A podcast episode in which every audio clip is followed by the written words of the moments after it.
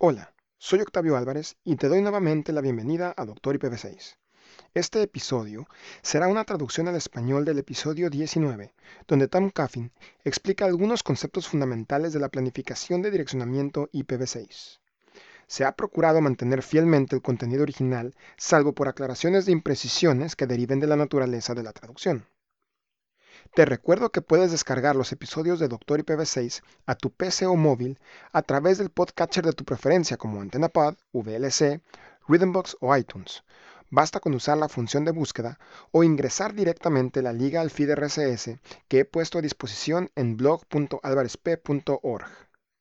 Un saludo a todos los escuchas desde Tijuana, México, y comenzamos. Bienvenidos al podcast de LACNIC Doctor IPv6. Soy Tom Coffin, autor de IPv6 Address Planning de O'Reilly Media y evangelista de IPv6 en Infoblogs.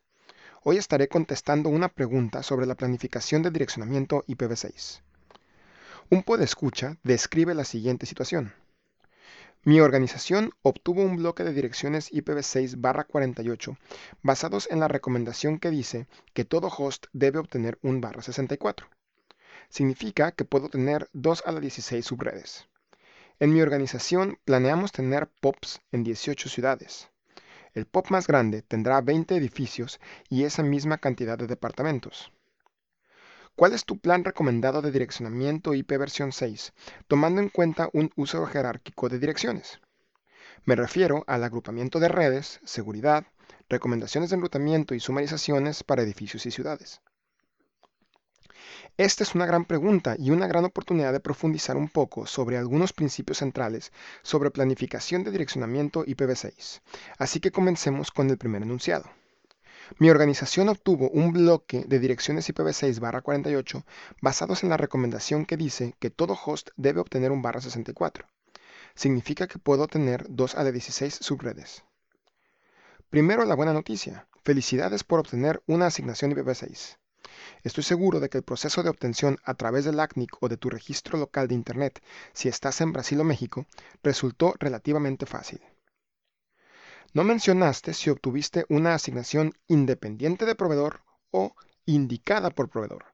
La diferencia básica entre las dos es que la independiente de proveedor, o PI por Provider Independent, más o menos pertenece a la organización por un futuro indefinido, mientras que la indicada por proveedor, o PA por Provider Assigned pertenece a un ISP y debe ser regresada en caso de cambiar de ISP. Las organizaciones deben intentar siempre conseguir una asignación independiente de proveedor por LACNIC o por su registro local de Internet para nunca tener que renumerar. Dices que recibiste una asignación barra 48. Esta es la asignación más chica posible para una organización y también el menor posible tamaño de prefijo enrutable por IPv6. Pero continúas diciendo que la asignación se basó en la recomendación que dice que cada host debe tener un barra 64. Esto no es generalmente recomendado a menos, digamos, que el host en cuestión sea un dispositivo CPE como un router de cable o DSL residencial que esté asignando direcciones por sí mismo. En este caso, los proveedores de Internet asignan un barra 60 o un barra 56 para que estas redes tengan subredes adicionales disponibles para uso futuro. Para empresas, un barra 64 es lo que suele asignarse a una interfaz LAN o VLAN o incluso a un enlace WAN punto punto. No olvides que las subredes menores a barra 64, como un barra 65, un barra 80 o un barra 96, no se recomiendan. Es cierto que hay 2 a la 16 o 65.000 barra 64 por cada barra 48, pero una de las pautas principales de la planificación de direccionamiento IPv6 es que un barra 48 es lo que generalmente se asigna a un sitio individual. La definición de sitio es lógica, a diferencia de física, y depende de cómo la organización que realiza los planes quiera definirlo según sus necesidades operacionales y arquitecturales. Lo que nos lleva a la primera parte del siguiente enunciado del podescucha. En mi organización planeamos tener POPs en 18 ciudades. Hemos discutido la regla de oro de IPv6, que un barra 48 es lo que se recomienda por sitio. Pero el escucha reporta ya tener por lo menos 18 POPs.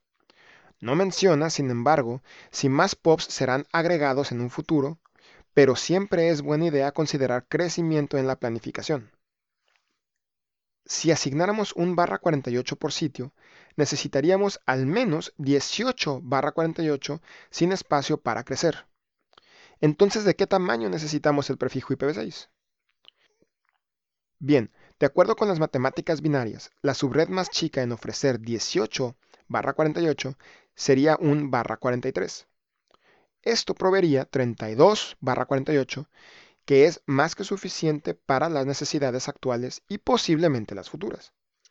Pero otro principio de la planificación de direccionamiento IPv6 es el uso de límites en nibble tanto como sea posible. Esto requiere el uso de límites en bits que sean múltiplos de 4, como barra 48, barra 44, barra 40, etc. exclusivamente. Como resultado, en lugar de utilizar el número mínimo de bits para proveer un prefijo de tamaño mínimo suficiente, la regla de límites en nibble recomienda usar un barra 40 en lugar de un barra 43. Notarás que esto provee 256 barra 48, donde solo se necesitan 18. Esta abundancia puede inconfortar a aquellos poco familiarizados con los principios de planificación de direccionamiento IPv6, con lo que parece un desperdicio del espacio de direcciones. Pero sus inquietudes son infundadas en IPv6, dado el gran tamaño del espacio de direcciones en general. Y los RIR o registros de Internet regionales esperan que las organizaciones solicitantes hagan sus planes y solicitudes de direccionamiento IPv6 basados en límites en Nibble. Entonces, en este caso en particular, la organización del Escucha no recibió una asignación suficientemente grande. Recomendaría que resoliciten por lo menos un barra 40 del ACNIC o su registro local de Internet. Finalmente, el Podescucha reporta. El POP más grande tendrá 20 edificios y esa misma cantidad de departamentos. ¿Cuál es tu plan recomendado de direccionamiento IPv6 tomando en cuenta un uso jerárquico de direcciones? Me refiero a agrupamiento de redes, seguridad, recomendaciones de enrutamiento y sumarizaciones para edificios y ciudades. Hasta este punto, hemos aprendido un par de principios críticos de planificación de direccionamiento que nos ayudan a analizar y contestar esta última pregunta. Cada POP recibirá su propio barra 48 y dentro de cada sitio hemos de usar límites en nivel completamente hasta el menor prefijo posible asignable de barra 64. Los 16 bits entre un barra 48 y un barra 64 pueden dividirse para alojar 20 edificios con 20 departamentos cada uno. Obviamente, no todos los POP tendrán una infraestructura y topología idénticas, pero otra regla de oro útil en la planificación de direccionamiento IPv6 es tomar el sitio más grande y usar el prefijo requerido como una línea base idéntica para los sitios más pequeños. El barra 48 es el ejemplo perfecto para esto si todos los sitios reciben un barra 48 independiente de su tamaño. Entonces, quedándonos con los límites en nivel, ¿Cuál sería el siguiente posible prefijo para utilizarse en un sitio para soportar 20 edificios? Puedes pausar aquí el podcast si necesitas un momento para resolverlo. Un barra 56 sería el menor posible prefijo en límite nivel para proveer suficientes barras 56 para los 20 edificios. Un barra 48 provee 256 barras 56. Cada barra 56 tiene 8 bits restantes para proveer asignaciones departamentales. Si aplicamos la regla de límites en nivel, obtenemos 256 barra 64 por edificio sin jerarquía alguna representada en el plan de direccionamiento para los 20 departamentos. Cada uno de los barra 64 podría ser configurado como una interfaz LAN o como parte de una VLAN. Si tuviéramos VLANs definidas por departamento, este sería el camino a escoger. De otro modo, podríamos optar por alejarnos de límites en nivel para cada barra 56 y optar por un barra 59 por departamento. Esto proveería 32 barra 59 y así suficientes para nuestros 20 departamentos, permitiendo espacio para crecer. Cada uno de estos barra 59 podría, a su vez, proveer 8 barra 64 por asignación de VLAN. Alternativamente, podríamos escoger alejarnos de los límites en nivel a nivel edificio y usar prefijos barra 53 para nuestros edificios. Esto ofrecería 32 barra 53 para cada uno de nuestros 20 edificios. Un barra 53 nos deja con 9 bits restantes.